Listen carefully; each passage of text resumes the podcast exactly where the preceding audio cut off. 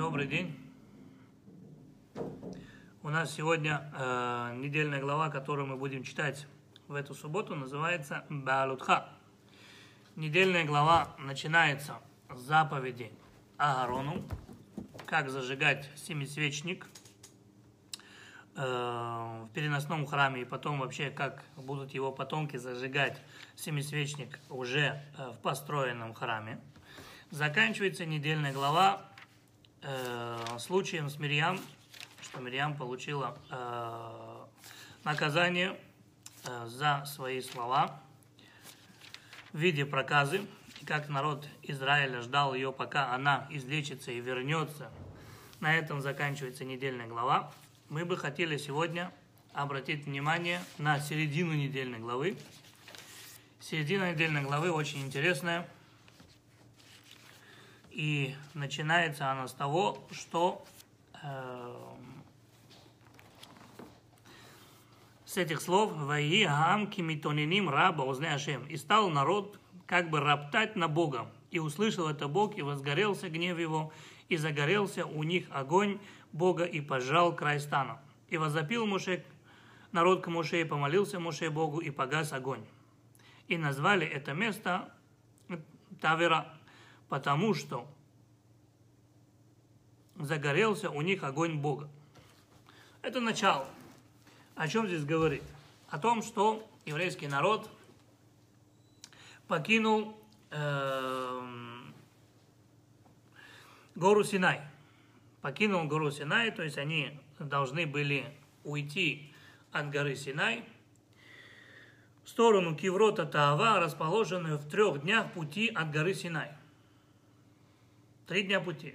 Самое интересное, еврейский народ весь этот путь проделал за один день. Весь этот путь проделал за один день. Эм, и э, мудрецы объясняют, что Всевышний специально сделал так, чтобы они могли трехдневный путь пройти за один день, потому что в планах было поскорее зайти в землю Израиля. В планах было поскорее в землю Израиля. Народу это не понравилось, что они вот так вот поспешно пошли. И стал народ вроптать, жаловаться. Как только народ стал роптать, жаловаться, а тут написано «Ваи Гаам», а мы помним с прошлых недельных глав, везде, где написано «Аам», это кто? Египтяне. Египтяне, те э, саботажники или те э, засланные казачки, которые при любом моменте должны были поднимать восстание, то есть диверсанты. И вот народ возроптал. Не написано, что еврейский народ возроптал. Еврейский народ не роптал. Евреи, наоборот, были счастливы, что они вот за один день сейчас попадут, где э, трехдневный путь прошли, и чем быстрее будут ходить, тем быстрее попадут в землю Израиля. Тут же Эр и Врав, те, кто э, якобы приняли на себя гиюр, то есть якобы стали евреями, или те люди, э, кого принял Мушерабейну и сделал им гиюр по своей воле, Бог этого не хотел – они, как и на протяжении всей Торы, где у них была возможность какой-либо поднять бунт или какое-либо поднять восстание, или какое-либо поднять восстание, они всегда стояли на передовой. То есть все беды еврейского народа в пустыне и все роптания, все жалобы, все идет от них. Это написано «Ваи Хаам» Кимитониним. Вот. Теперь, на самом деле, если они не только ушли от горы Синай поспешно, да? Они не только ушли из горы Синай поспешно, написано, они убежали с горы Синай. Они не ушли поспешно, они убежали с горы Синай. Они убежали с горы Синай. Почему? Потому что каждый день в течение нескольких месяцев они получали Тору у подножия горы Синай, новые заповеди. И теперь они подумали, если мы сейчас, когда Бог сказал, пора выходить от горы Синай, они подумали, ага, если мы сейчас еще пару минут останемся, глядишь, еще этот сверху дадут, да? Давай бегом отсюда, пока вот так уже тут навалили, понимаешь ли, да, заповедей много. А тут еще, если мы сейчас замешкаемся, еще, глядишь, что-нибудь догонку дадут. Так что давай бегом отсюда. Бежали так, что пятки сверкали. Крути педали. Вот. Поэтому Бог счел такое... Да. Бог счел такое поведение греховным. Э, Это показывало, что они относятся к Торе и к заповеди как к бремени, а не как к благу. Поэтому сразу же через три дня евреи согрешили снова, сетуя уже наман и требуя мяса. Тут написано дальше так, смотрите. Васавсу вашерби кирбо, и тааву таава, вешу вейвку гамли сель, веймру ми ехелену баса.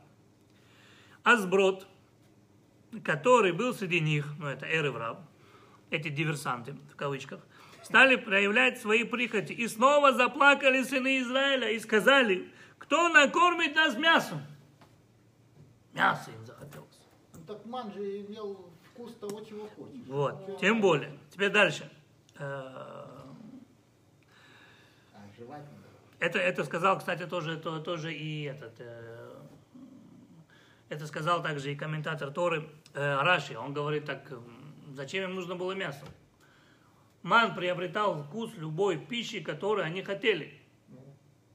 Это то, как соевое мясо. а это Видеть они видеть хотели, понимаешь, да, видеть. Дальше. Написано, да? Помним мы рыбу, которую ели в Египте даром. Огурцы, дыни и зелень, лук и чеснок. А теперь душа наша иссохла. Нет ничего, кроме мана этого. Что перед глазами нашими. Дальше написано. Ман же был похож на семя кориандровое, а вид его как, как вид из хрусталя. Чего они стали вдруг подняли Вайхай на ман? Чем им ман не угодил? Тем более они сказали, кто накормит нам мясо? Что накормит нам мясо? Написано, что когда евреи выходили из Египта, и выходили из Египта, написано, Цону, Бакар отца и там. Они столько с собой вывели э, животных, да, там баранов, у них целые стада были, бараны, коровы. Они могли в пустыне находиться А лет, чем? лет, вот же кормить. А кормить чем этих коров? с собой запасы были. У них было столько, тем более, что написано, что ман, который таял, ман как выпадал? Ман как выпадал? Ман сначала выпадала роса, потом на него выпадал ман, потом снова выпадала роса.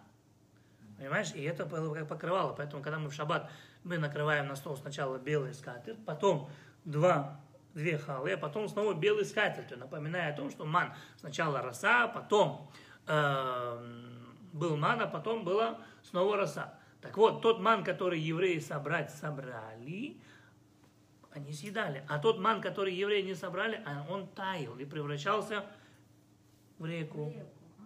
Вот животные его и пили, им было хватало этого.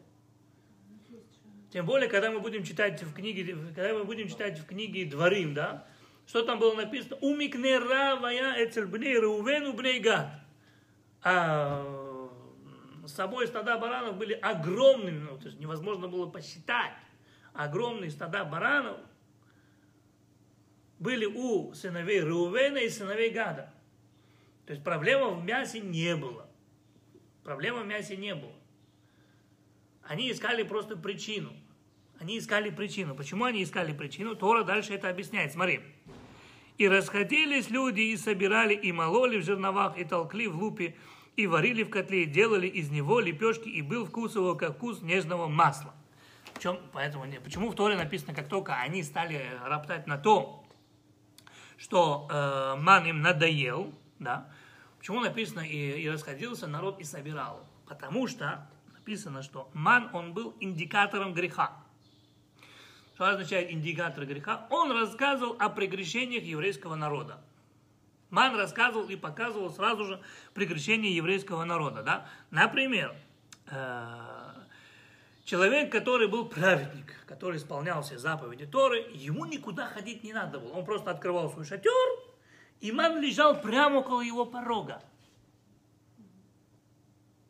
Если же, например, человек не все исполнял, то ман лежал уже чуть дальше, выпадал. Ему нужно было выйти и пойти за ним. Если же бы он был грешником, то ман, для него ман был э, э, за станом там.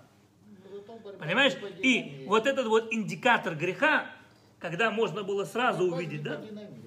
Понимаешь? Вот это вот это вот индикатор греха, когда сразу можно было увидеть, да, кто чем дышит. Ага, он праведник, то есть э, для чего Бог это сделал? Потому что так человек мог, вот как сегодня у нас есть дома весы, да, это индикатор нашего веса. Мы правильно кушаем или неправильно кушаем. То там был ман, индикатором греха. Ты правильно живешь духовно или неправильно. Если ты живешь неправильно духовно, то ман отдалялся. Если ман отдалялся, это было загоралось красное, как бы этот, э, э, красная лампочка, дядя, ты неправильно себя ведешь. Будь добр вернуться обратно и искупить свою вину. Вот. Евреям это не понравилось. Знаешь, все мы хотим быть белыми и пушистыми, все мы хотим быть кошерными. Евреем или Эрифрау? Ну, евреям. Эрифрав написано совсем другое. Эрифрав, они, э, кто закричал? Захар, ну это дага. И помним мы рыбу. Тоже мне нашли еще помнить, да? Чеснок они вспомнили еще. Смотри, Захар, ну это дага. Ашер, ну хальба мицраим хинам. Что тут написано? И помним мы рыбу, которую мы ели в Египте даром. Что означает в Египте даром? Вы не поняли, что они здесь сказали? Выдавали. Нет. Нет. Нет. Они имели в виду совсем глубокую вещь. Они имели в виду совсем другую глубокую вещь. Что они имели в виду? Они имели в виду то, что в Египте, хоть ты раб, хоть ты не раб, ты идешь спать. Но ты знаешь, что завтра будет рыба в Ниле. Всевышний же в пустыне их учил надеяться на Бога. В пустыне холодильников не было. Ни один нормальный современный мужчина, вот все нормальные современные мужчины, всегда перед тем, как пойти спать, что он делает? Перед сном открывает холодильник. Зачем? Что ты там потерял? Тебе что нужно? Запах холодильника, чтобы заснуть, как это, знаешь, морфи, Все, да? ненормально, я иду в туалет. Зачем это? Почему, почему, мужчина, почему мужчина всегда перед сном открывает холодильник? Ответ. Мужчина хочет убедиться в том, что холодильник полный, и что на завтра есть покушать. Ты открываешь холодильник? Вот. Он заодно и поест еще. Понимаешь? Не, но он заодно и поест, да? Хорошо. Зачем мужчина делает? Потому что мужчина хочет быть уверен в завтрашнем дне. А тут получается, они сегодня взяли 2,5 килограмм мана, собрали, съели. А иди знай, может быть, завтра будет перебой с поставкой. То есть любой мужчина любит быть более-менее уверенным в завтрашнем дне. А здесь Всевышний намеренно их учит в пустыне, надеется на него. Будет день и будет пища. То есть, кто тебе дал 32 зуба, завтра позаботится о пище для этих зубов. Вот это, как бы, оно не надоедало, оно немножко этот, эм, действовало на нервы. Потому что там они знали, рыбы в Нилы столько, что можно объесться. Чеснок, все это то- тоже так много, что можно этого всего съесть. Понимаете? И поэтому им это было немножко не по себе. Им это было немножко не по себе. И они говорили хинам. То есть ман выпадал когда? Если еврейский народ, другими словами, Бог чему учил еврейский народ, да? Если вы праведный, значит завтра будет ман. То есть исполняй волю Бога, а Бог исполнит твою волю, Он тебя завтра накормит. В Египте не нужно было ничего исполнять. Они ели, ничего не делая. Как работать? Надо было?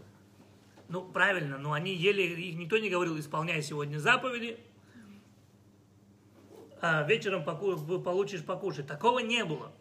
Они могли работать, понятно, они зарабатывали для себя, они ели. Они могли... Кирпичи было делать э, легче, чем исполнять заповедь. Это, Миша, это не евреи сказали, это сказали Асавсуф, Эреврав. Эреврав, египтяне в Египте не работают.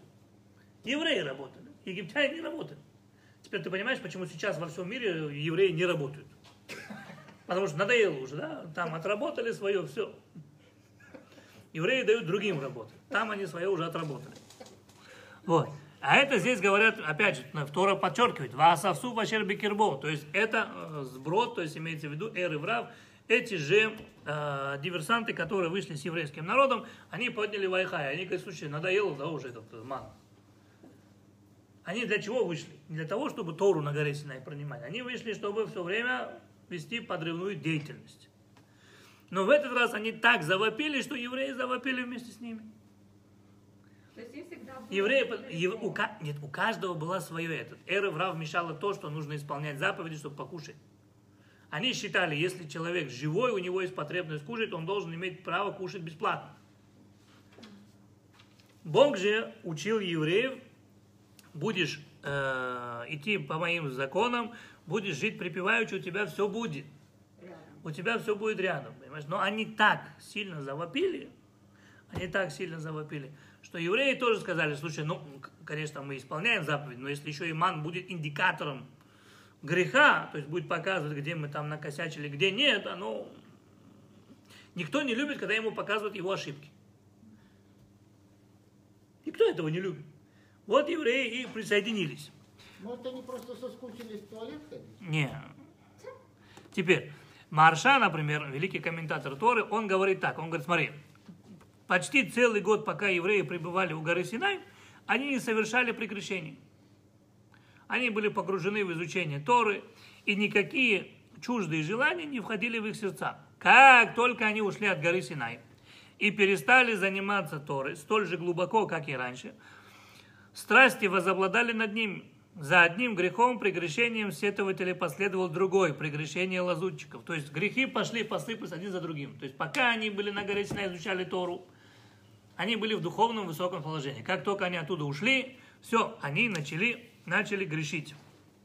Они начали грешить. Теперь, что делает Мушерабейну? Смотрите, реакция Мушерабейну. Реакция Мушерабейну очень важна. ויאמר משה אל השם, למה הריאות על העם הזה, ולמה לא מצאתי חן בעיניך לשום את המטה העם הזה עליי?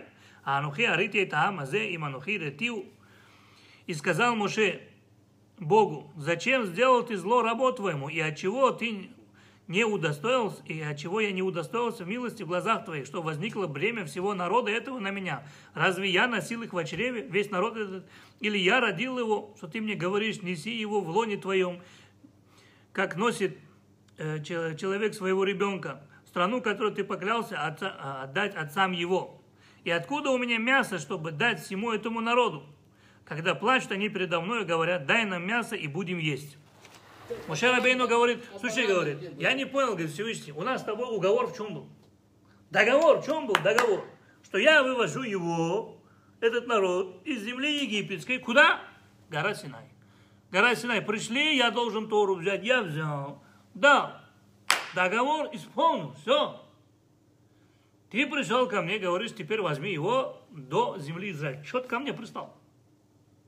Я что, его родил? Я что, должен об этом народе заботиться? Откуда я возьму им мясо? Ну, а где бананы эти были? Бараны. Не, свои... ты не понял, евреи не хотят своих кушать. Ты, э, Миша, еврей, чтоб свое съел? Ой, ой, ой, ой, ой. Еврей свой кушать не хочет, э, брат, э. Раз Бог уже бы сделал, раз Бог сделал уже чудо и дал ман, будь добр дать мясу. А то что, ман даешь, а мясо слабо? И Муше Рабейну говорит, слушай, говорит, да ты хоть, да, да- ты хоть все это, когда Бог говорит, завтра я им дам мясо, Муше говорит, да ты хоть всех баранов и всех коров зарежешь, им все равно будет мало. Ты понимаешь, что они, они не ищут э, для того, чтобы на- насладиться мясом, а они ищут просто какой-нибудь, какой-нибудь отмазку или отговорку, чтобы не исполнять заповеди. Они это ищут. Но мне здесь совсем другое непонятно. Муше Рабейну говорит так, он говорит, смотри, я мне этот, откуда у меня мясо дать им? Ну, ман же ты им даешь, как написано в этом, э, написано в Талмуде, э, в трактате Таани, да? Написано, что Всевышний поставил над еврейскими народами, над еврейским народом э, трех вождей. Трех вождей. э, и благодаря этим трем вождям он дал три больших подарка всему еврейскому народу. Например, заслугу Моше Рабейну был дан ман, заслугу Мирьям был дан колодец, в заслугу Аарона были облака славы. Теперь, когда Моше Рабейну говорит, «Мяйн ли басар латет лаим», откуда у меня мясо дать им? Откуда у тебя ман? В твою же заслугу был дан ман. Поэтому Моше Рабейну объясняет, он говорит, ман я могу дать. Почему? Потому что ман, оно э, духовное. Ман, все, что духовное, это принадлежит мне. Почему Моше Рабейну может дать им духовное? Потому что написано, что Моше Рабейну был на горе Синай сколько? 40 дней и 40 ночей. Дальше что написано? Лехим луахальти, маим шатити. Хлеб он не ел, воду он не пил. Тут же вопрос, а что он ел? Потому что если не пить, не есть, существовать невозможно. Но тут написано хлеб он не ел, воду он не пил. Не написано, что он ничего не ел. В Торе нету, Моше ничего не ел. Написано, хлеб не ел, воду не пил. Отвечают наши мудрецы, что Муше Рабейну 40 дней и 40 ночей, когда он был на горе Синай, он кушал ман. Ман – это еда ангелов. Так как он находился среди ангелов, он кушал тоже ман. Поэтому Муше Рабейну говорит, как я был 40 дней, 40 ночей на горе Синай, и я ел ман. Я стал духовным человеком. Я могу им дать духовное. Я им могу дать только духовное. Все, кто хочет духовное, пожалуйста, ман я им могу дать. Потому что ман это еда ангелов. Духовное я им могу дать. Если они хотят мясо, мясо это не ко мне, брат. Я не мясник, у меня мяса нету. Все а до того времени, все, кто хотел кушать мясо в пустыне, они могли резать своих баранов. В каком случае, если они приносили, э, приносили жертвоприношение в храм. Тогда эта жертва делилась на три части. Одна часть уходила первосвященникам, то есть э, священникам, другая часть уходила на воскресение, и третья часть самому хозяину этого барана. Только таким способом, принося жертвоприношение Богу, можно было кушать мясо. У них есть возможность кушать мясо, но они не, не к возможности придираются, они придираются к тому, чтобы ничего не исполнять. Вот. Поэтому он говорит, духовное я могу дать, а э, то, что они хотят настоящее мясо, это физическое.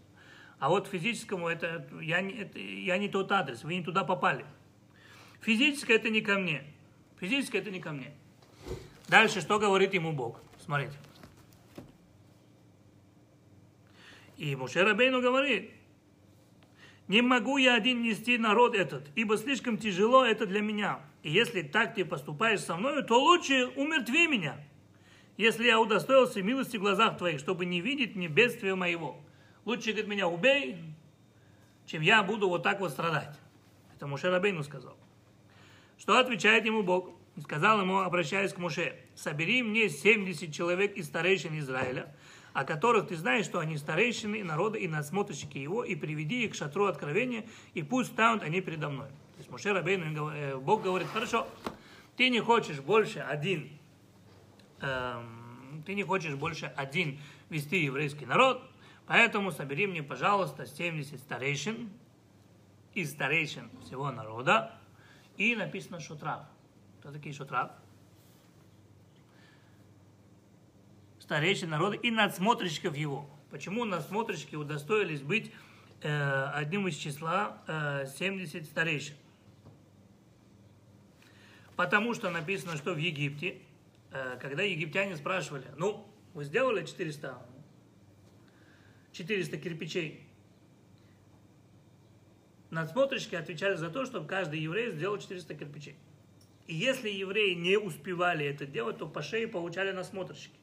То есть они говорили, мы не, они, не, э, они первыми получали удары плетью по спине, но они не сдавали своих братьев. То есть им говорили, кто из твоих рабочих не сделал э, дневную норму. Надсмотрщики молчали, я не знаю. И тогда египтяне избивали надсмотрщиков. Сказал Всевышний, те, кто подставлял спину за своих братьев, те будут великими людьми в еврейском народе. Поэтому они получили эту привилегию. Они получили эту привилегию. И что тут получается? Э, нам нужно обязательно понять, почему именно 70, почему именно 70 этих, э, почему именно 70 э, старейшин. Почему именно 70 старейшин? Откуда взято число 70? Мы знаем, как мы уже проходили, Рамбан и Рабейну Бахая это пишет, что в Перкей Дераби Лезер написано – Смотри, что там написано, да? Наверху, на небесах, есть трон славы Всевышнего. На троне сам Бог. А вокруг его трона 70 ангелов, которые отвечают за 70 народов мира. Всего лишь 70 народов мира – есть 70 ангелов, которые отвечают за эти 70 народов мира. Единственный народ, у которого нету ангелов, и который, и, и который без ангелов, за него напрямую отвечает Бог, это еврейский народ. То есть ангелы над нами не властны, у нас прямая связь с Богом. У нас прямая связь с Богом. Что всегда 70 народов во все времена? Да, всегда есть. А сейчас тоже 70? То же самое. Исходное. То же самое. Ну, исходное народа. 70 народов мира. И То же самое. Теперь, самое интересное. Помните, мы проходили в прошлой недельной главе, что Раби Цаду Какой Милюбрин сказал, что еврейский народ э, состоит из, э, из слова гавия, то есть кубок. Почему мы делаем, почему мы делаем э, кидуш на кубок? Мы берем кубок и делаем кидуш, гавия. Почему? Потому что там есть э, гимель, это три, трое праотцов, 12 это 12 колен, и 70 это 70 человек, которые спустились э, в Египет. 70 душ евреев спустились в Египет. Поэтому еврейский народ, основа его состоит из гавия. Поэтому Мушера, э, поэтому э, Йосеф в Египте использует кубок. Фараон кубок не использует. У фараона нету слова кубок. Откуда мы знаем? В Торе написано, что когда Сара Машким, Сара Машким это виночерпий, рассказывал Йосефу свой сон, что он говорил? Вайках эт кос паро бияди, и взял я стакан фараона в руку, кос паро или чашу, стакан или чаша, тогда стакан это чаша была. И взял я чашу, и поставил я чашу, и подал я ему чашу. У фараона кубка нету. Только Йосеф говорит о слове гавия. Гавия, это как оно олицетворяет основу еврейского народа.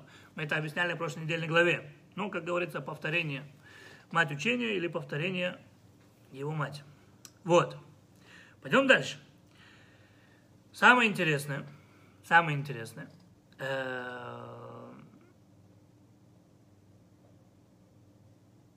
число 70 имеет также мистическое значение, потому что у Всевышнего есть э, 70 разных имен.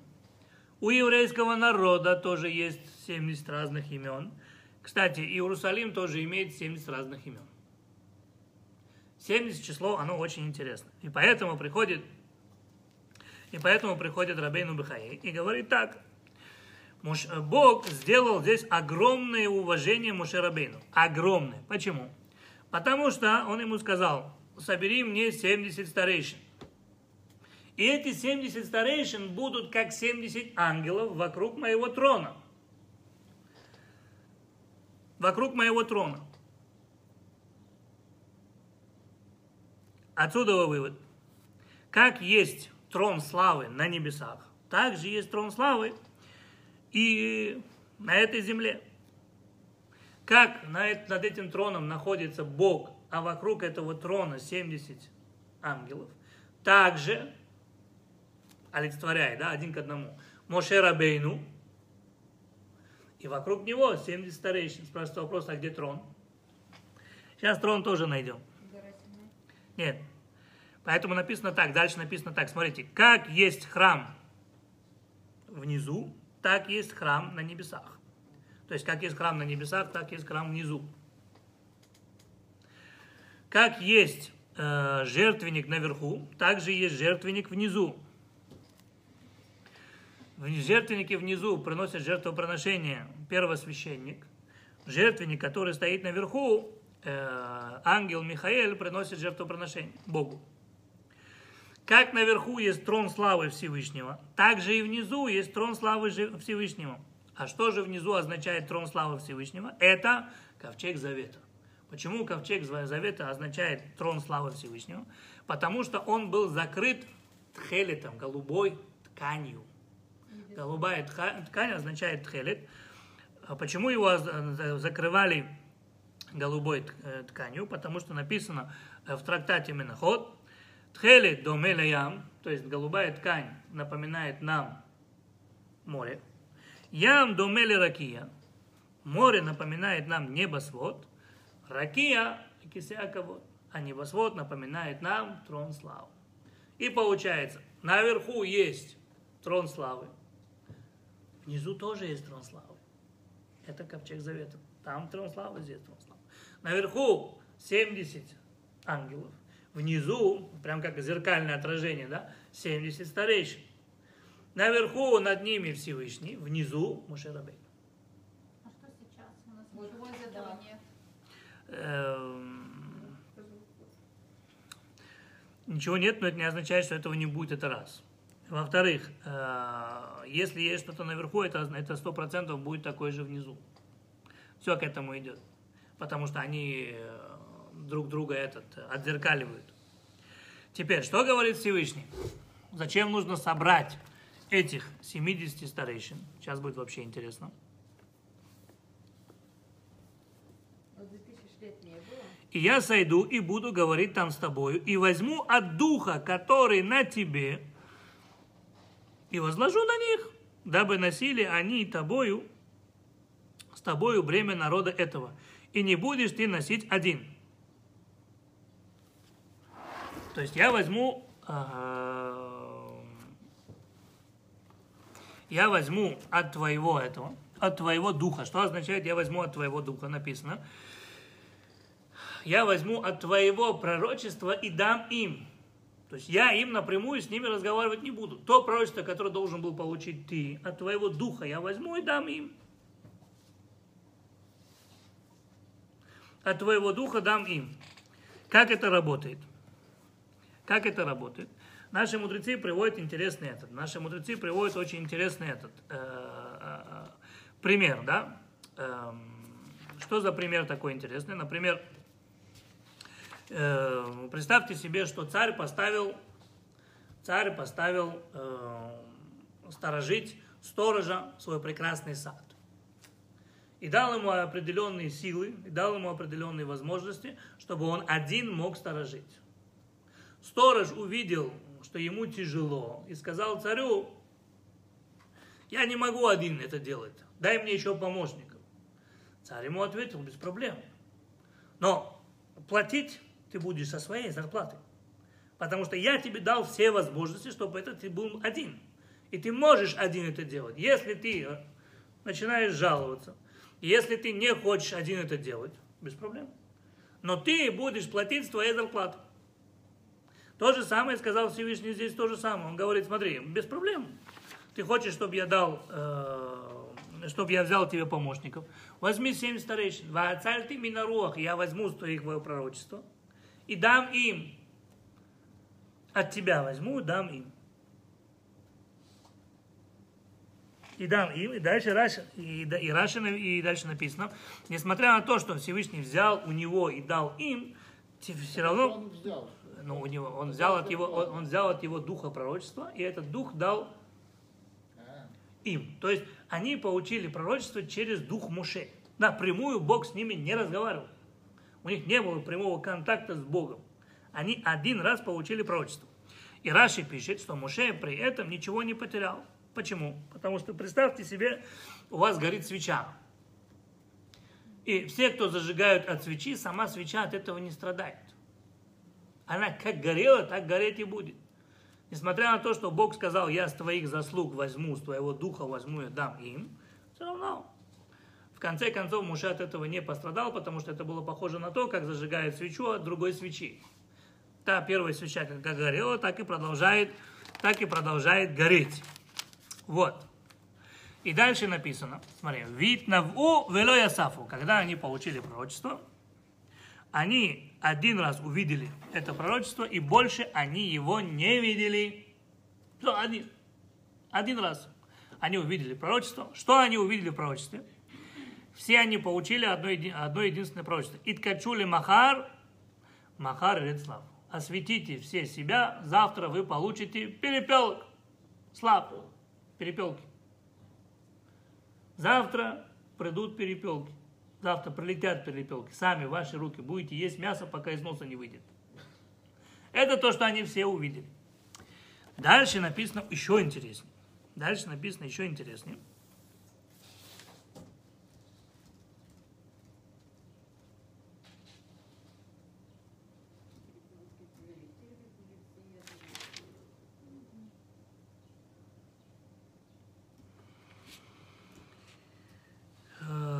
Сейчас. Теперь вопрос состоит совсем в другом. Вопрос состоит совсем в другом. Хорошо, собрать 70, 70 старейшин. Все хорошо и все красиво, а как их собрать? Колен сколько? 12, дай Бог здоровья. Колен 12. А как э, из 12 колен собрать 70 человек? С каждого по 5, 60. Каждого по 7, по 6. Это сколько будет? 72. А нужно 70. Что делать? Что делать? Нет, прежде чем увидеть это пророчество, они должны были, сначала их нужно было выбрать. Что сделать? Поэтому они решили бросить, Муше Рабейну решил э, бросить жребий. Как сделать так, чтобы... э, я же не могу сказать, например, вот с этого колена 5 человек, а с этого колена 6 человек. Кто-то по-любому обидится. Поэтому Муше Рабейну решил сделать для всех поровну и решил бросить жребий. В Мидраше написано, что он эм, сделал 72 листочка, таких вот маленьких, да, 72 листочка. На 70 было написано «Закен», старейшина, а два были пустыми листами. Затем он выбрал по шесть старейшин от каждого колена и сказал, вы должны тянуть жребий, но знайте, два жребия пустые. Если вы вытащите пустой жребий, значит такова воля Бога. Он не избрал вас. Если же вытащите жребий с надписью старейшинам, принимайте свою должность возня, ибо вы избраны Богом. Все. Что теперь делать? Нужно тянуть жребий. Нужно тянуть жребий. Пришли 72 человека, но чтобы тянуть жребий, было 72. Было 72 листа. 72 листа. Но пришли тянуть жребий только 70 человек. Два человека остались в стане. Тут так и написано.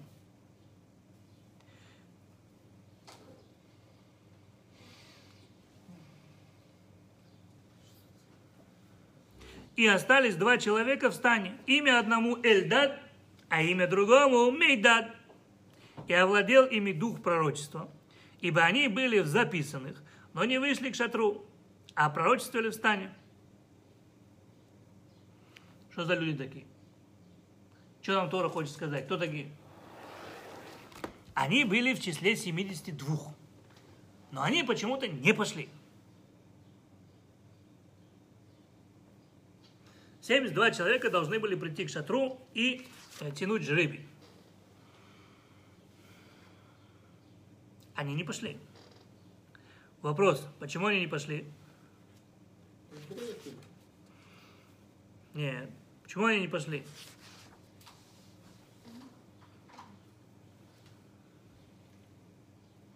Они сказали так, мы недостойны этой великой чести стать вождями народа. И сказал Бог, вы принизили себя, посему я вознесу вас над всеми старейшинами. Что же там действительно произошло? Давайте разберем. Сначала нужно понять, э, кто такие Эльдад и Мейдад. Тора не называет их не точные имена, их называет как бы, ну, это не кличка, а название, да? Эльдад, Мейдад. Это не их полные имена. Кто они такие на самом деле? На самом деле, в Митраше написано, что один из них был из колена Беньямина, другой из них был из колена Ефраима. Их настоящие имена написаны в недельной главе Масэй. Там написано, э, что двое из, из этих двух колен удостоились разделить землю Израиля. Они были представителями. Представитель колена Беньямина был Элидад бен Кислон, он и есть Эльдад, а второй был из колена Ефраима Кемуэль бен Шафтан. Это был Мейдад. Да. Это был Мейдад. Казалось бы, что Тора о них рассказывает, что они такого сделали. Чего они такого сделали? Ну, не пошли они, ну дай Бог здоровья. Зачем нужно писать, э, что они не пошли, зачем это нам нужно знать? Так вот, говорят наши мудрецы, не думай, что эти люди были простыми. Если мы возьмем э, Таргум Шейни, это перевод э, Шейни, так и называется, на, э, на Мигелят Эстер, на свиток Эстер, то там написано так. Э, был захвачен вавилонцами трон самого царя Соломона. Трон царя Соломона был очень интересен, потому что там были разные животные, когда, там, когда ты подходил, там львы начинали э, реветь, э, орлы начинали пахать, э, махать крыльями, у него был очень интересный трон. И написано, что правители Вавилона и Ахашвирош пытались сесть на этот трон. Но там был определенный секрет. Если неправильно ты ставил ногу, то или медведь ломал тебе руку, или лев отрывал тебе ногу. Если ты обоих прошел, то орел срывал точно голову. То есть там, там был свой секрет. Никто, кроме царя Соломона или, или потомков царя Давида, не, не, не могли сесть на этот трон. Так его создал царь Соломон своей мудростью. Так вот, на этом троне, на этом троне э, была картина была картина, а на этой картине была э, гравировка не семисвечника, да, вот как в храме стоял семисвечник, то там был, сем, э, то там был э, вот это вот светильник, который состоял из 14. Если э, в храме стоял светильник из 7 этих труб, да, подсвечник состоял из семи этих, из семи э, это на русском? Кане это на этом, кане это на иврите, ну... Нет, из семи ребр, скажем так, да, вот там семь ребр. Ветвей. Ну, семь ветвей, вот правильно будет, да. Если в храме стоял из семи ветвей, то здесь э, на троне царя Соломона он состоял из 14 ветвей. 14. В храме стоял 7, здесь 14. Почему 14? Написано, что 7 олицетворялось 7 працев всего мира. Олицетворялось 7 с правой стороны. Олицетворялось 7 працев всего мира. Первый это Адам, второй это Ноах, третий это Шем, четвертый Авраам, пятый Ицхак, шестой Яков, седьмой Йов. Это семь працев всего мира. С другой стороны, с левой стороны, он олицетворял семь праведников всего мира. С другой стороны, с правой стороны было семь працев всего мира, с левой стороны было семь праведников всего мира. Кто эти были?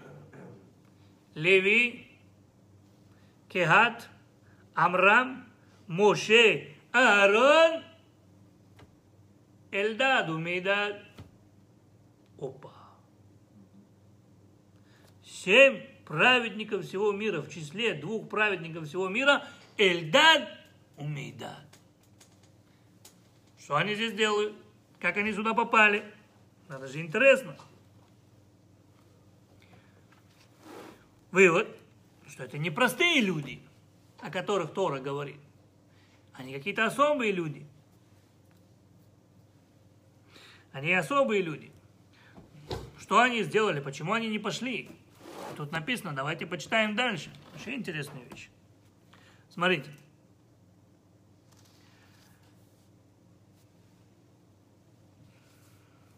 Ибо они были записанных, но не вышли из шатра, а пророчествовали в стане.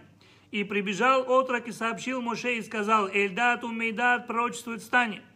И отозвался Иушуа, сын Нуны, прислуживший Моше из избранных им, и сказал, Господин мой Моше, отрубить им голову.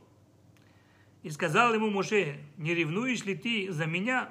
О, если бы все сыны народа Бога были бы пророками, лишь бы Бог дал им дух свой. И ушел Моше в стан, он и старейшины Израиля. Что они такого увидели? Что они такого увидели? Что там такое произошло? Чтобы это понять, что произошло с Эльдадом Мейдад, расскажу вам интересную историю. Эта интересная история написана в книге э, Тхелет Мордыхай. что с ними произошло? Это написано, Тхелет Мурдыхай взял это из э, трактата Санедрин, Талмуд. Трактат Санедрин, и там было написано Маасе им Раби Хия. То есть история, которая произошла в Талмуде, описывается с Раби Хия. Что сделал Раби Хия? Раби Хия пришел на урок Раби Иуда Анаси. Был князь еврейского народа Раби Иуда Анаси, и Раби Хия пришел на его урок. Он пришел на его урок. Проблема в том, что там был еще один еврей, который пришел на урок Раби Иуда Анаси, и он очень вкусно и плотно поел чесноком. А чеснок дело такое, что запах, дай Боже. Тем более, если он еще и отрыжку дал, то вы сами понимаете, что будет. Закройте просто полностью все окна, откройте там двери, все. Закройте, закройте. Открой там дверь. Чеснок это такое дело, что, как говорится, мертвого поднимет, да? Вот. А написано, что Раби э, Иуда Анаси, он был очень э, чувствительный к запаху чесноку. И вот он сказал, кто ел чеснок? И тишина. Он сказал, кто ел чеснок? Опять тишина. Я прошу, кто съел чеснок, пожалуйста, встаньте и выйдите из комнаты. Потому что я не могу давать в таком э, состоянии урок. Написано, Раби Хия встал, сказал, это я, извините, пожалуйста, я пошел. Как только вышел Раби Хия, из-за уважения к Раби Хии, все ученики встали и ушли. Раби Хия был великим мудрецом. Так как Раби Хия покинул урок, из-за уважения к нему ученики сказали, ага, если он ушел, мы в знак солидарности тоже уйдем. И все ушли. Урок был отменен по техническим причинам. На следующее утро его встречает Ра- Раби Шимон. Раби Шимон, сын Раби Иуды. И говорит ему, я что-то не понимаю. Зачем ты кушал чеснок? Ты что, первый раз в жизни приходишь на урок моего отца? Ты что, не знаешь, что мой отец слишком чувствительный к чесноку, но тебе надо было его есть? Зачем ты это сделал? Раби Хея говорит, да я вообще чеснок не ел. Он говорит, не понял юмора. Он говорит, понимаешь, говорит, я прекрасно знаю твоего отца, я прекрасно знаю, что он не любит, что он не любит запах чеснока. Да. Я это прекрасно знаю. Но когда он уже третий раз сказал и попросил выйти, а никто не встал, потому что, скорее всего, человек, который съел чеснок, уже заснул. Обычно после чеснока хорошо спится. Тело греется, и засыпаешь моментом, мгновенно. Вот. Заснул человек. Скорее всего, что бы сделал Раби Иуда и сказал бы так своему слу- слуге, иди найди, кто съел чеснок. Он бы как каждому, ага, вот этот. И что было бы с этим человеком? Он бы опозорился на весь класс. То есть на, на всю синагогу, да, опозорился. Чтобы не позорить его, я взял позор на себя, я вышел. А я знаю, если я выйду, за мной выйдут все ученики. Так мы спасли этого человека от позора. Ну, а мне это простительно. Вопрос, а откуда Раби Хия это взял? Что ему можно вот так вот себя вести? Тем более, что урок Торы был отменен из-за этого. Это же грех большой. Откуда он научился? Откуда он взял это, что можно себя так вести? Написано, что Раби Хия это выучил от эм, от Раби Мейра. Сейчас будет вообще шикарная история с Раби Мейром. У Раби Мейра была огромная ищева, где он обучал Торе. Огромная ищева. 200 учеников у него было. Как-то раз, утром рано, заходит в Ешиву девушка и говорит, Раби, здравствуйте. Он говорит, здравствуйте, чем могу вам помочь? Раби говорит, вчера, говорит, один из твоих учеников осветил меня, имеется в виду, сделал кидушин, хупу. Взял двух свидетелей, осветил меня, и всю ночь мы провели вместе. Он говорит, поздравляю, Мазлтов, дай Бог вам благословения. Она говорит, так, так, так он рано утром исчез. И проблема в том, что я не помню, как он выглядит и как его зовут. Я лишь только помню, что он мне рассказывал, что он один из твоих учеников. То есть парень сделал свое дело и исчез, а она ищет своего мужа, да? Я не знаю, как они там вчера хорошо выпили, но на утро у нее все отрезало. Она не знает, как он выглядел, кто он, как он, как она выходила за него замуж, я тоже не знаю. Сколько, сколько, сколько она там выпила, но написано кидеш, кидеш, он ее, он ее осветил, имеется в виду, надел кольцо или а там есть другие способы, как осветить женщину. То есть она была с ним. Все, утром рано просыпается, его как ветром сдуло, как говорится, сделал дело, гуляй смело, а она его ищет. И он говорит, ну, слушай, вот ученики мои здесь, иди пройдись, посмотри, может, может, может, кого вспомнишь. Прикольно, да? Может, говорит, кого вспомнишь. Она прошлась и говорит, Раби говорит, «Пробле- я, говорит, на всех посмотрела. Проблема в том, что вы все на одно лицо. Похожи друг на друга. Сказал Раби Мейер, без проблем. Сейчас мы вам организуем гет, разводное письмо. Написано, в тот день было написано ровно 200 гетин. 200 раз ее развели. Развод. Каждый из его учеников написал ей официальный развод. Каждый. Это единственная женщина в мире, которая получила за один, за один день 200 разводов. Вообще, наверное, единственное. 200 разводов она получила в тот день. Вопрос, почему Раби Мейер так сделал? Чтобы не позорить именно того, кто действительно ней вчера женился. Потому что он бы мог сделать как? Он бы мог сделать сказать так, а ну давай начнем расследование, да, каждому придираться, если человек сам себя не объявил.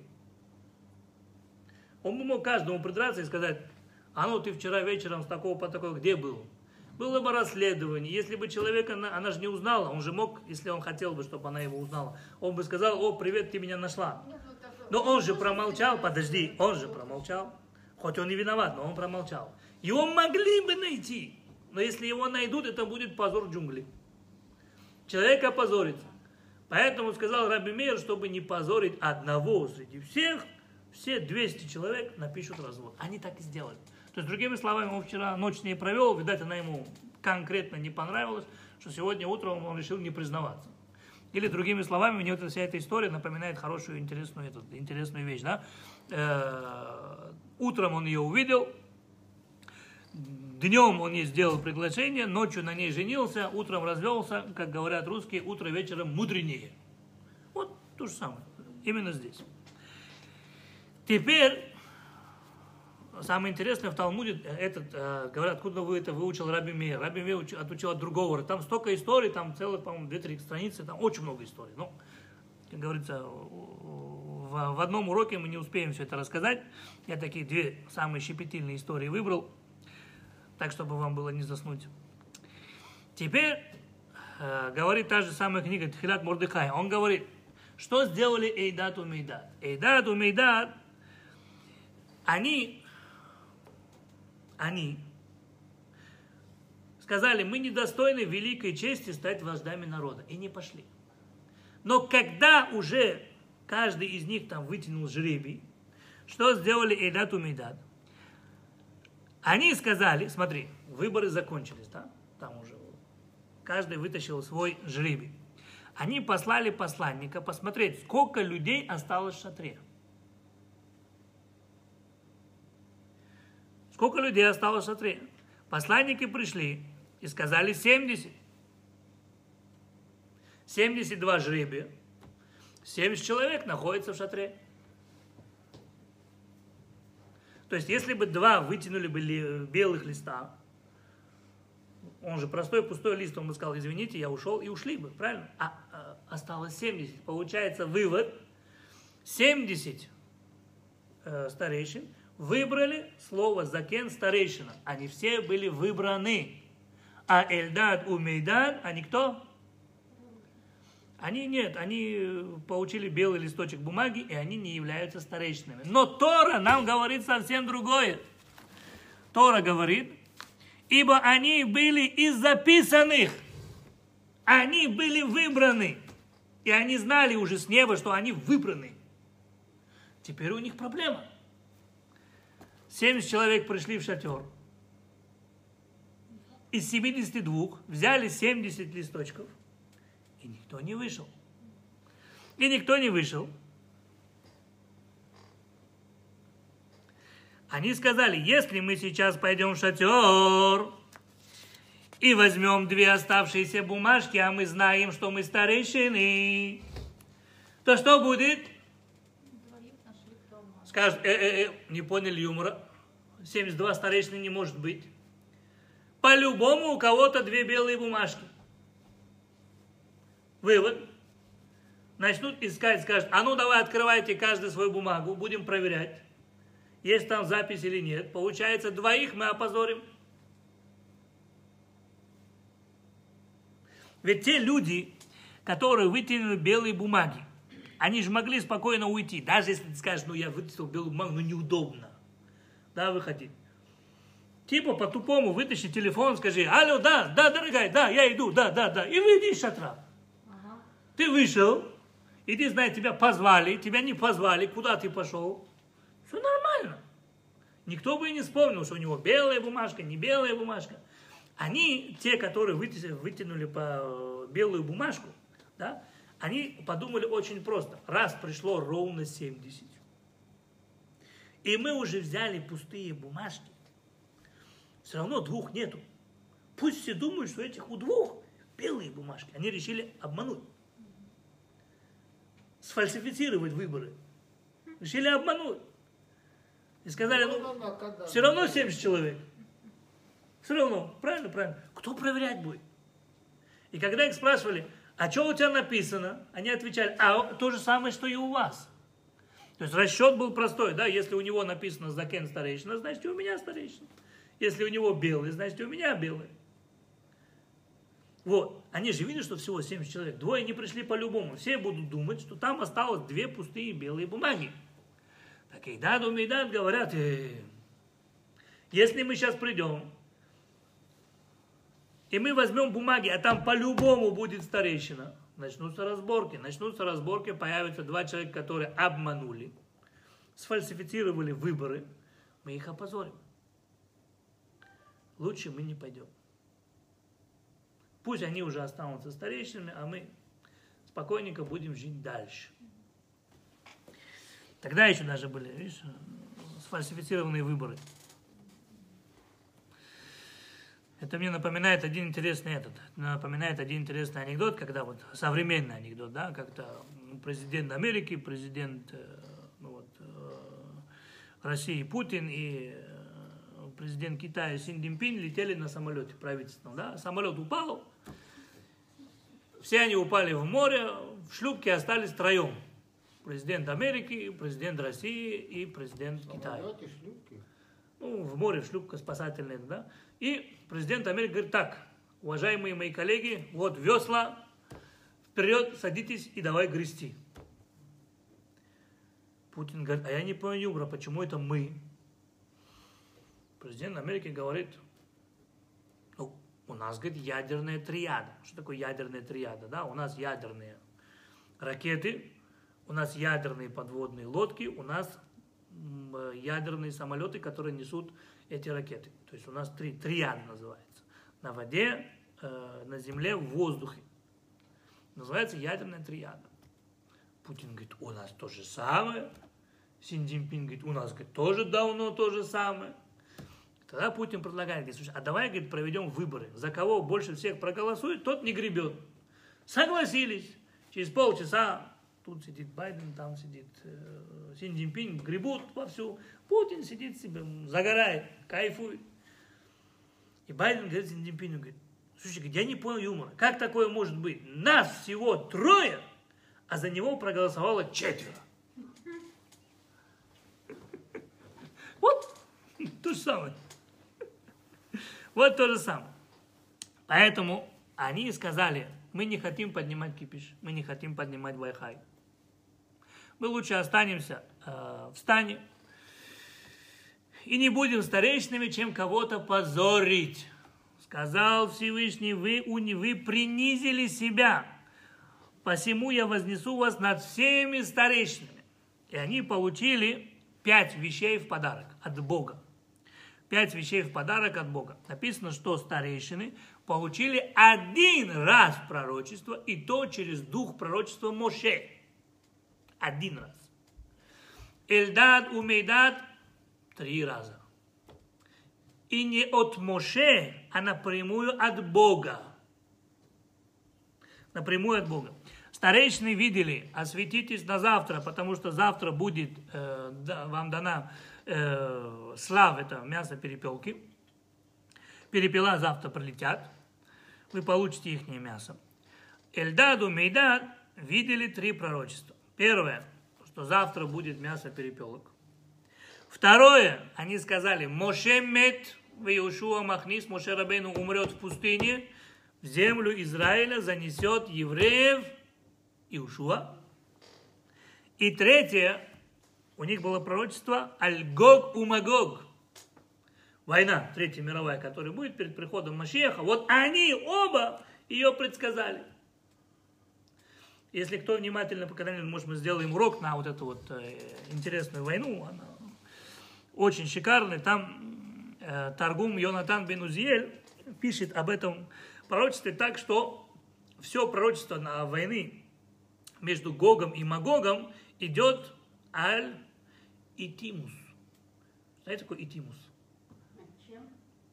Все пророчество Гога и Магога, оно о Итимус. Итимус перевод на русский язык атом. Атомная война будет. Еще тогда Йонатан Бенузелет об этом написал. Будет атомная война.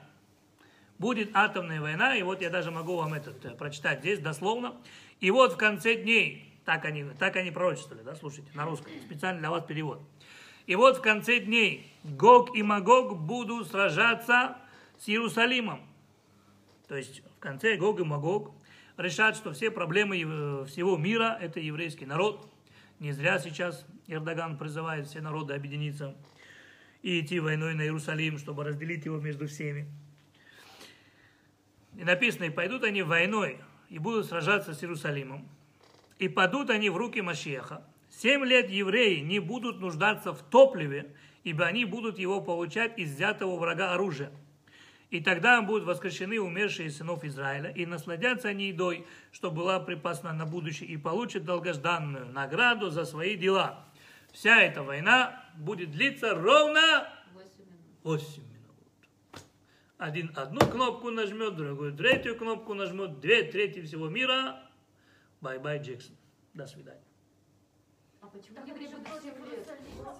Э, Семь лет после этого напи- написано этот. Что? Восемь минут вся война будет. Восемь минут, да. Почему евреи 7 дней будут, пи- э, 7 лет будут получать пищу, а что потом? Нет, написано 7 лет они будут это, 7 лет не, не будут нуждаться в топливе, потому что будет столько оружия, что уже не будут знать, куда, куда, куда со всем этим, всей этой энергетикой. Но это не тема нашего урока, мы когда-нибудь это сделаем. Как говорил мой любимый раввин Рав Клюгер, когда я учился у него в Москве, когда будем проходить, напомнить. Так сейчас уже актуально. Вот. Самое интересное, самое Интересно интересное, самое интересное, да, э, все этой истории, а, они это пророчество рассказали. Дальше. Ни один из 70 старейшин, кто был избран сейчас, ни один из них не удостоился зайти в землю Израиля. Эльдад и Мейдад зашли в землю Израиля. Почему не удостоились 70? Написано в книге Иешуа, «Ваявор, ваявод Израиль, это шем коль имя Иешуа, и служил Бог, и, и служил народ Израиля Богу во все времена Иешуа, выхоль имя Аскиним, и во все времена старейшин». Каких старейшин? Они все умерли в пустыне. И в, в книге Иешуа написано «Ашер гейриху ямим ахаре Иешуа, ашер ядум коль маасе ашер асем ашаль Израиль». То есть, те, кто выжили и пережили самого Иешуа, и те, кто были свидетелями всех чудес евреев, которые были в пустыне. Вывод, кто это был? Эльдад Умейдад. они были избраны Богом старейшины, они сказали, не хотим позорить. Ну, Они бы могли пойти и сказать, слушай, мы, это фальшивые. Но так как они не хотели их опозорить среди 70 старейшин, дру- 70 старейшин всего еврейского народа, они их пожалели. Бог им дал такую награду, что все 70 старейшин, все умерли в пустыне, никто не зашел. Эльдаду Мейдад зашли в землю Израиля. Эльдаду Мейдад зашли в землю Израиля. Вот. Теперь интересная вещь. Мы обратим внимание на их второе пророчество. Второе пророчество было Моше Мед Иошуа Махнис. Моше Рабейну умрет в пустыне, а Иошуа заведет еврейский народ в землю Израиля. В Талмуде, в трактате Хагига, в трактате Хагига, э, на э, третьей странице написано так. Вообще, когда вы изучаете э, Талмуд, очень многие говорят слово гемора. Да? Так вот, э, слово гемора было придумано инквизицией взамен к слову Талмуда. Она была придумана христианами. Она была, она была придумана христианами. Она была придумана цензурой, чтобы люди не называли Талмуд словом Талмуд. Поэтому было придумано слово Гемора. Так как сегодня уже, слава Богу, цензуры нету, и этих врагов уже тоже нету, поэтому было бы правильно, я говорю тоже в прямом эфире, чтобы не говорить больше слова Гемора, оно не наше. А правильное слово это Талмуд. А синагога? Будем, проходить, будем проходить, напомните. Ну вот. Э, когда есть, есть специальные, есть э, законы изучения Торы э, у Рамбама, да? Что такое закон изучения Торы? Так вот, э, книги Мада, книга знаний, первая книга Рамбама, свод законов, книга знаний, там написано законы изучения Торы. Нельзя просто Тору открыть и изучать. Есть определенные законы, как правильно ее изучать. Вот, в этих законах написано, какие вопросы во время урока можно задавать. И один из вопросов, нельзя задавать вопрос, который не по теме. Проходим тему? Рассказываем. Не проходим? Будем проходить, напомнить. Да? Пойдем дальше. Ну, это мы уже на новый уровень выходим. Надо все знать. Мы, не все знаем, А так вот. что поменялось, если вместо Талмуда э, э, придумали другое слово? Не, ну, это, ну, это же не... Содержание Талмуда же не поменялось. Правильно, но зачем, зачем под- поддерживать инквизицию? Тем более, что давно ее нету. Надо возвращаться к своим истокам. Раньше был Талмуд, испокон веков, значит и будет Талмуд. Ну, я, не против. С чем нам нужна Гемора? я уже согласен. Вот. Так вот, в Талмуде, в трактате Хагига, на третьей странице написано так. Аю штей ильмим. Шаю беши раби. Было два глухонемых, которые были на уроке раби Иуда Анаси. Каждый раз, когда раби Иуда Анаси давал урок, то всегда на первом ряду сидели двое глухонемых. Штайм Ильми написано. Они, м, Ильми это на этом, на, арамейском. Двое глухонемых сидели на уроке раби Иуда Наси в первом ряду. И все время качали головой. Нам тоже так надо. Все время качали головой. По И, подожди, и о чем-то шептали.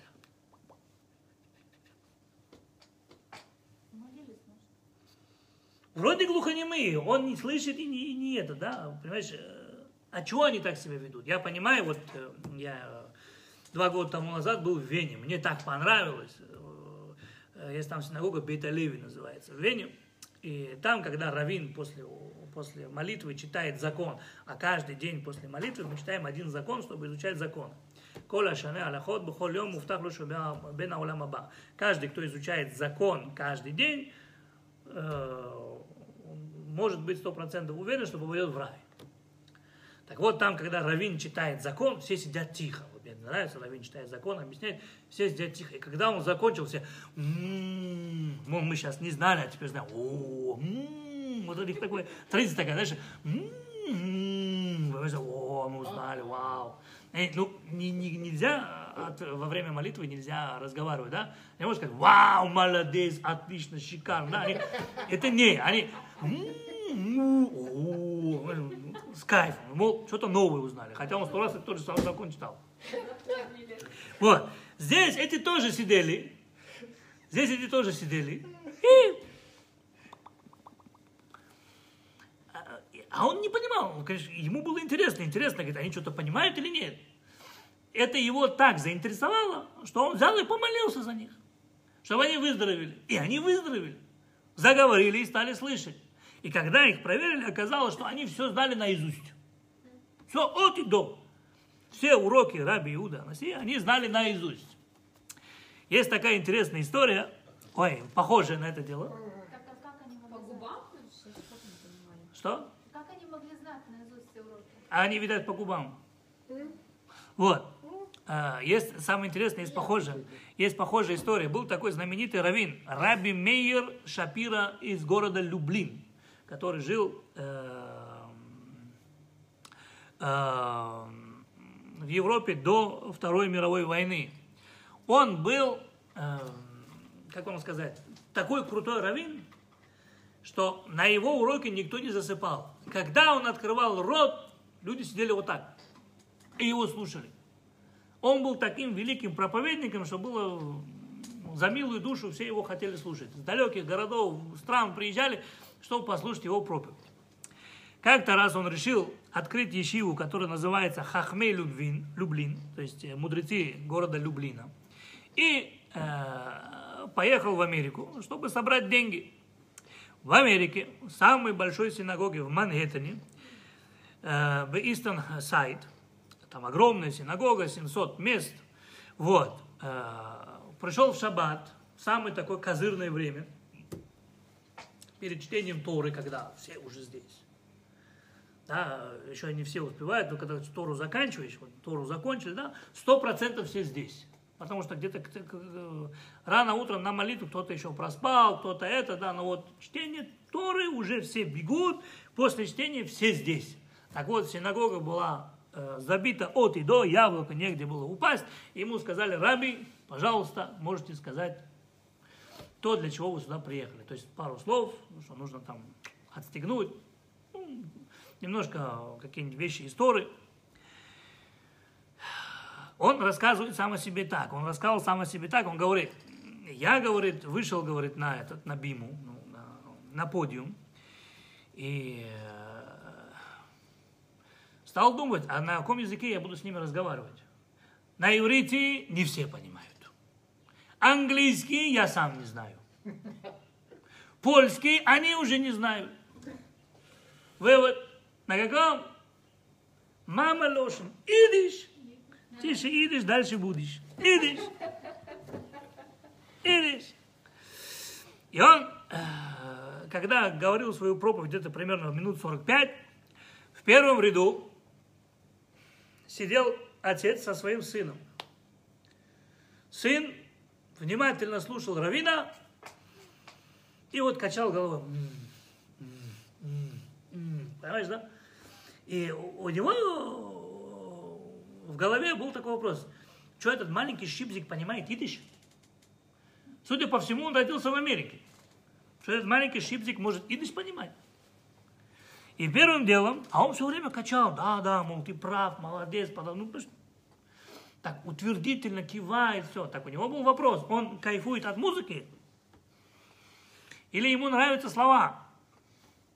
Че он головой-то кивает? Когда он э, закончил свою проповедь, он подошел, сразу же спустился, подошел первым делом к этому мальчику и сказал ему на идиш, фаштайст идиш, то есть э, идиш, понимаешь? Мальчик на него так посмотрел, сказал, no, не понимаю. Он ему говорит, hast verstanden, was hab ich gesucht? Ты вообще понял, что я тебе сказал? Он говорит, yes. То есть идиш он не понимает, но он понял, что он сказал. Поняли, да? Равину интересно стало, он говорит, вуз хаб их гезукт. Что я сказал? На что мальчик ответил, Rabbi want money. Rabbi want money. Равину нужны деньги. На что а, а, Раби Мейер Шапира э, из Люблина сказал так. Мне на тот момент показалось, что это единственный человек, который вообще меня понял.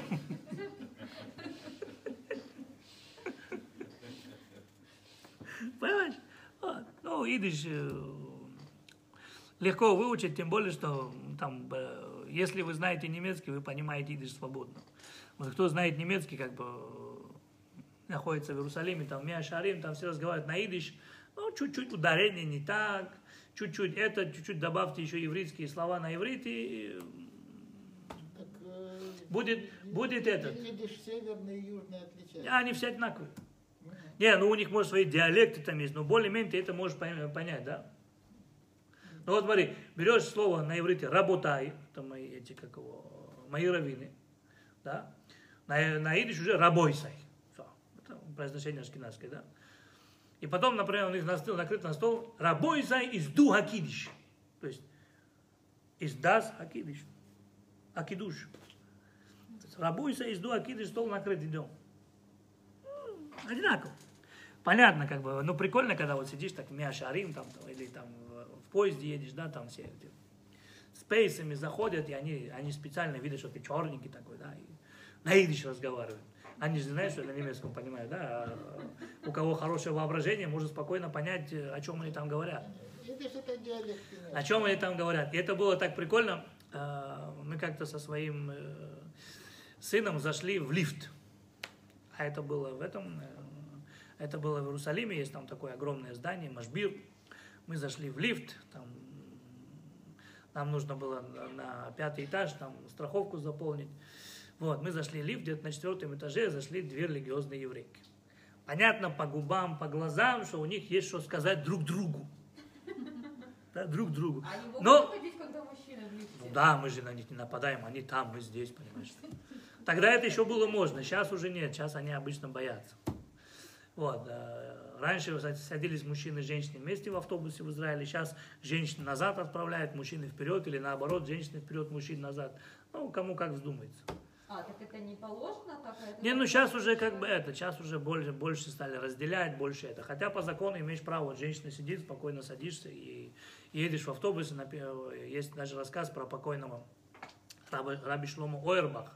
Он был Ну, великим, он был, он был великим, великим раввином, и э, когда он ехал этот, когда он ехал в автобусе, рядом с ним села нерелигиозная женщина. Так вот, он обычно сходит на станции Миашарим. Миашарим, а в этот раз он проехал еще пять станций дольше. Когда ему сказали, Раби, ты же должен был в Миашарим сесть. Он говорит, да, но если бы я встал, она бы подумала, что я встаю из-за нее. Я не хотел ее обижать, поэтому он дождался, пока она выйдет из автобуса, чтобы потом выйти. Что нельзя человека обижать. По закону ты ее не трогаешь, вот э, раздел такой, сидишь, все нормально. Женщина не кусается. да? Особенно, если ты ей руку в рот не кладешь. Вот.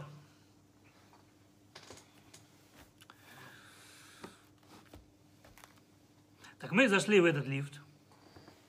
Они тоже, они с той стороны, мы с этой стороны. И она на идиш. Ты знаешь, говорит, мне говорит, вчера говорит, предложили говорит, о щидах. Щидах это шидух, да. То же самое, только у них ударение в начале, у нас в конце на иврите. Щидух. На иврите ударение в конце. Щидих. Это у них ударение спереди, да? Вот. И она на идыше рассказывает, вот такой парень, все, еще никто ничего не знает, мама с папой не знает, я только тебе, как самой лучшей подружке, а я это все понимаю. Мы стоим с сыном совершенно спокойно, мы, сами раз- раз- разрывается сердце от смеха, все. И э, сын спокойно промолчал, вышел, а я выхожу за ним, так уже улыбаюсь, уже не могу, говорю, мы тоже никому не скажем. А на каком вы сказали? Спалил. Спалил. на иврите, у них такой шок был всей жизни. Что? Мы что-то не то сказали. Нас тут понимают. Вот. Ну, хорошо. Эм, Почему я рассказал эту историю про двух глухонемых? Почему была история про двух глухонемых? Трей Ильми, так написано в Талмуде, двое глухонемых. Так, э, в книге Агильгулим, который написал Рама Мипанов, там написано, ты знаешь, кто эти были двое глухонемых? Эльдад, Мейдад. Ихние души снова вернулись в этот мир. И э, Хида, который был великим каббалистом, говорит, я могу доказать, что это были они, потому что написано «трей ильми».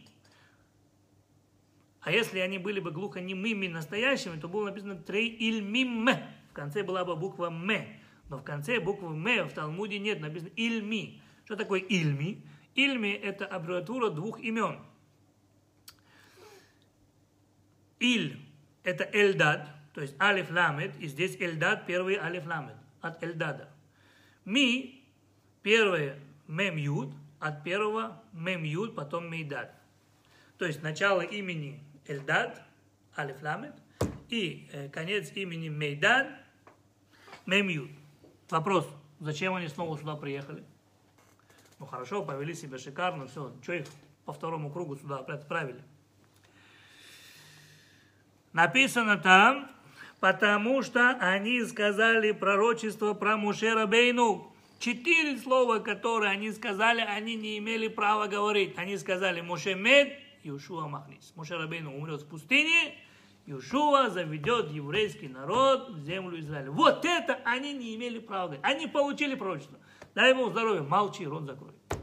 Они это сказали. Для них это был такой шок, что они сказали, вот, вау, Моше умрет, Иешуа занесет.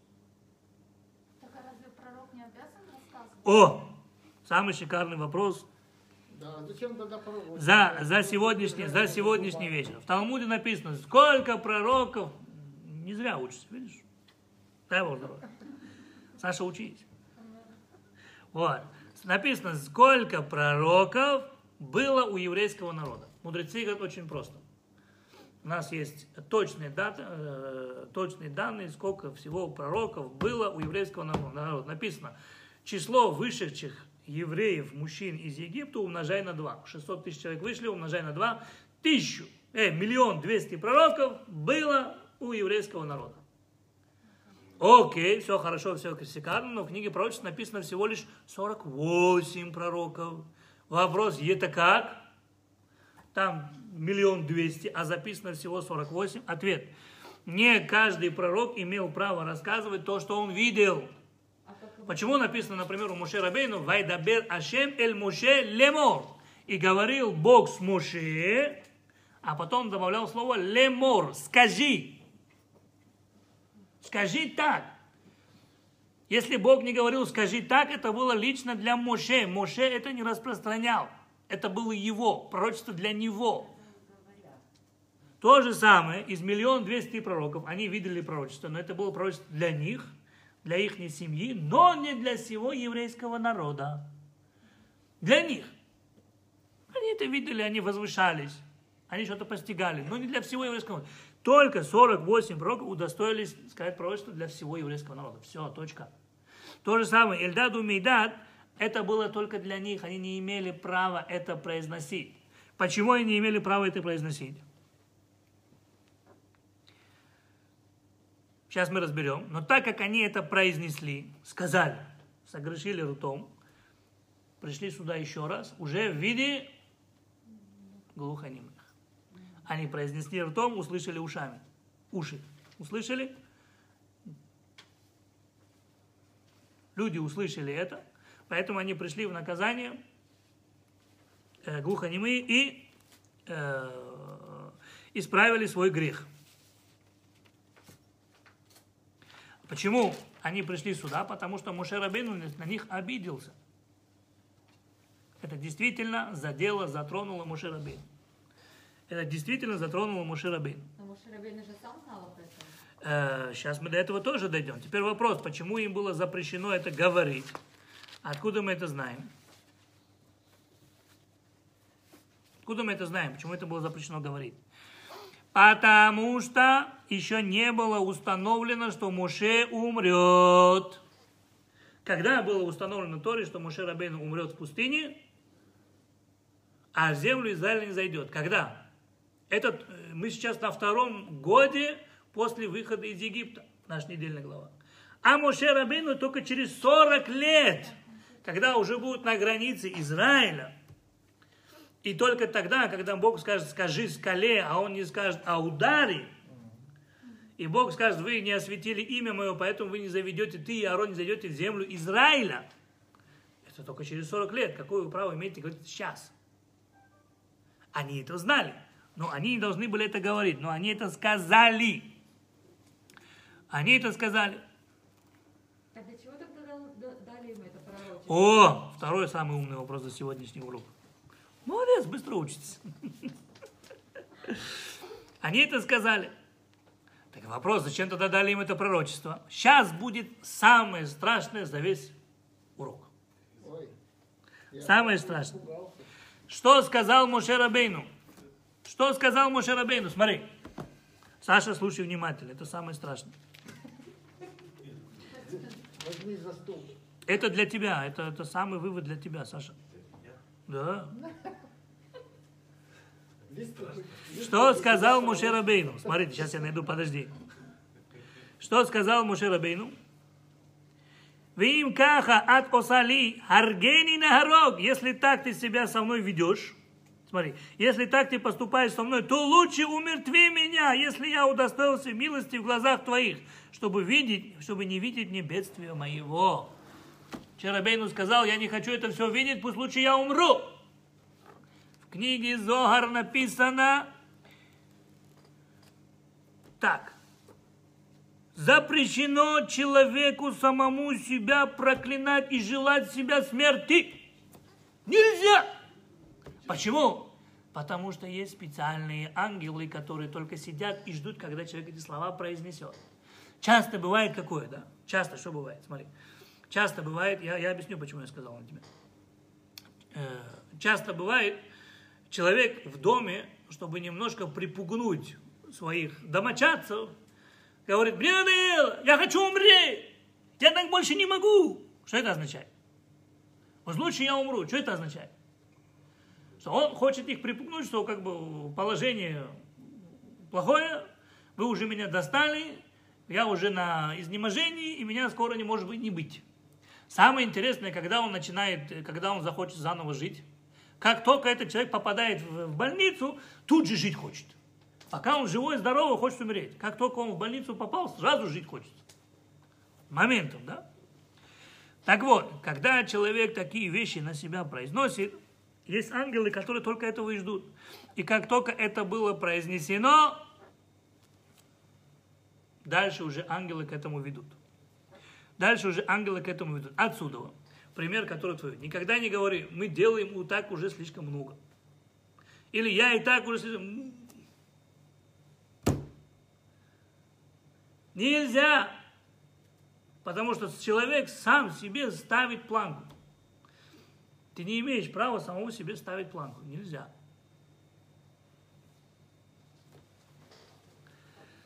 Хорошее говори. Дай Бог, чтобы я мог еще больше. Дай Бог, чтобы я мог это. Дай Бог, чтобы я вообще всю ночь не спал. Вот сидел, изучал потом. Все. Вот такие вещи, да. А вот не могу, не умею, не знаю.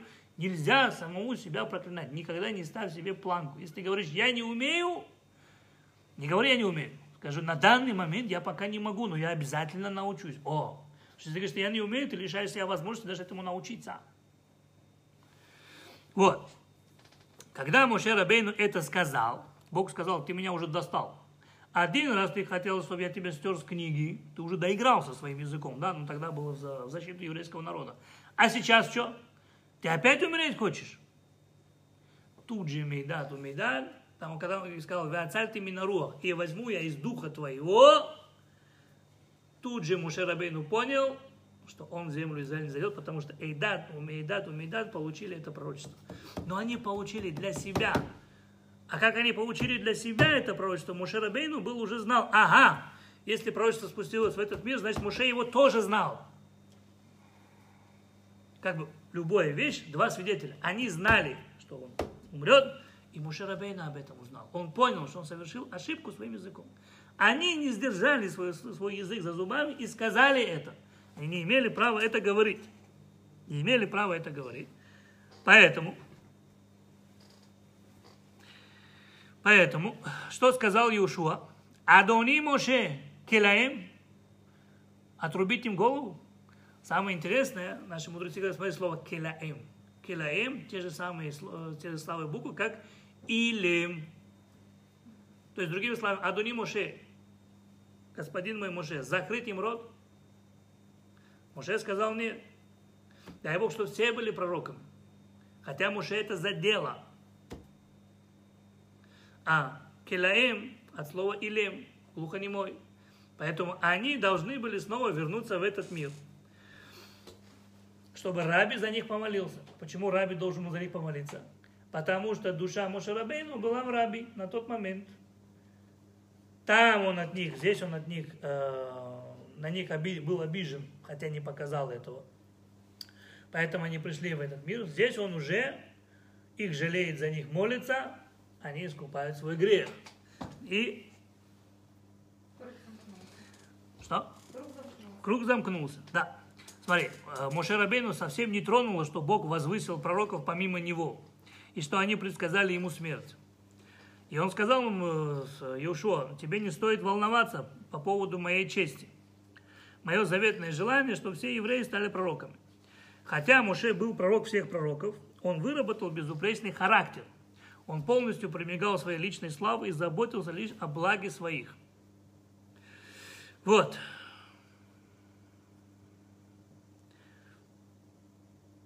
Теперь отсюда что мы видим? Что наша недельная глава учит нас очень многим вещам. Первое. Мы видим, что происходит, когда человек не следит за своими словами или не следит за своим ртом. Мы видим. С другой стороны, мы видим, Эльдад и Мейдад были очень осторожны, чтобы не опозорить других, и остались э, в стане. Раз они остались в стане, они получили великие награды. Дух святости, который был на старейшинах, позволял им видеть только ближайшее будущее, а Эльдаду и Мейдад предвидели далеко, вплоть до эпохи Гога и Магога. Эльдаду и Мейдад, мы сказали, вошли в землю Израиля и пережили даже Иешуа. Вот, имена прочих, прочих старейшин не упоминаются в Торе вообще, а их имена по сей день записаны, тем самым они удостоились непревосходящей славы. То есть ни один из 70 старейшин, ни одно имя нету. У этих хоть написано Эльдаду Мейдад и полные имена в недельной главе Масэй. Вот, они, в отличие от старейшин, остались пророками до конца своих дней. А все старейшины один раз видели пророчество, все, да, на этом до свидания. Или физкульт привет на нашем языке. Пятое. Они получили пророчество от самого Бога, а не через посредничество Муше, а все остальные старейшины только через э, остальные, то есть только через Муше Рабин. Отсюда вывод, да? Даже несмотря на все те добрые вещи, которые они удостоились, по неосторожности произнеся четыре слова, они получили наказание. Четыре слова. По неосторожности они получили наказание. Отсюда вывод, что Тора нас учит, как мы должны беречь свой язык за зубами. Самое интересное, в Кабале написано так. Наташа, слушайте. В Кабале вся недельная глава описывается в двух, э, в одном предложении. Недельная глава начинается Матхиль Бапе, Нигмар Бапе что в переводе означает недельная глава начинается ртом и заканчивается ртом. Вы поняли, что здесь сказано? О, то, что Мирьям там понятно. Мирьям, пророчество Мирьям. Она ничего про Муше такое, она просто спросила, а чем Муше Рабейну отличается от нас? Вот это вот лишний вопрос, да, лишний вопрос, и она получила проказу на 7 дней. Лишний вопрос, хотя Моше Рабейну благодаря, родился благодаря ее пророчеству. Благодаря ей он остался в живых. Правильно? Правильно. Но лишний. Слова были сказаны, Все, она получила проказу.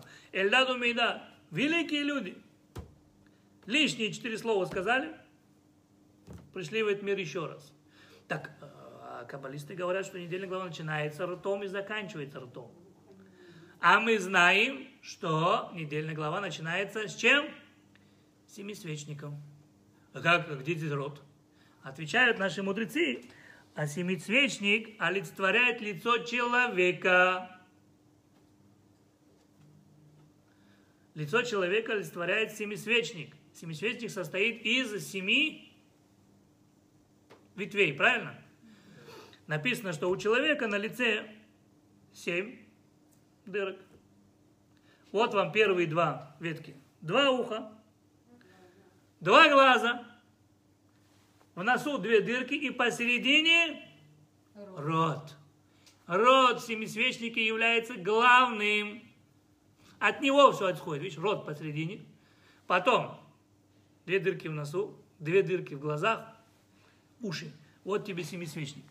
Отсюда наши мудрецы говорят, как человек должен стараться беречь свой род. Лишние слова не говори. Это сила рта. Почему сила рта? Потому что рот, почему рот он самый главный? Почему рот в, в, в человека самый главный? Потому что через наш рот мы творим, мы совершенствуем, мы создаем. Мы такие же творцы, как Всевышний. Потому что все, что у нас в голове, с помощью этих слов мы создаем это, переносим в этот мир. Это сила нашего рта. Поэтому человек должен аккуратно относиться к своему рту аккуратно выбирать слова. Никогда, ни при каких случаях не желать ни себе, никому другому смерти. Особенно это случается, когда человек себе что-то желает.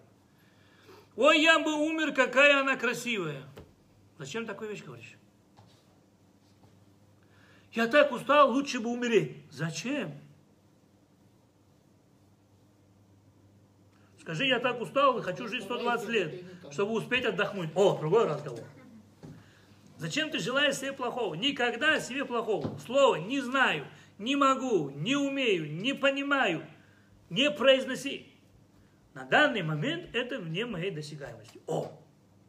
Ну, я обязательно этого сделал, до этого добьюсь. А если оно мне не надо?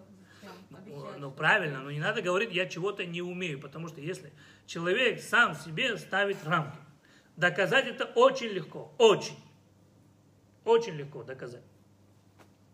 Вот э, человек может одной рукой поднять 50 килограмм или нет? Сразу не 50 килограмм это много, да, вот как моя покойная бабушка, она когда была жива, я был у нее в тель она мне говорит, это говорит, э, мешочек, мешок возьми, говорит, пожалуйста, он туда, говорит, в сторонку поставь, мешок 40 килограмм, я еле поднимаю, она смеется, я говорю, чего вы смеетесь? Она мне говорит, мне когда 18 лет было, я, говорит, мешок риса таскала 80 килограмм на плече, одной рукой, мне 18 было. А ты, говорит, мужчина, 40 килограмм поднять не можешь. Так вот, когда мы говорим 50 килограмм, страшно, да? Вопрос. Мышца сама знает, что она 50 килограмм не поднимет или не знает? Сама мышца не знает. Кто говорит о ей, что она может или чего не может? Мозг. Если ты говоришь, я не могу, мышца говорит, слушай, брат, там скомандовали, не могу, извини, для меня. Если ты говоришь, я могу, команда могу, все сможешь. Поэтому всегда себя благословляйте, всегда благословляйте других, всегда желайте долгой жизни. Никогда никого не позорьте, следите за своим языком, будете долго жить и счастливы. Хорошего вечера.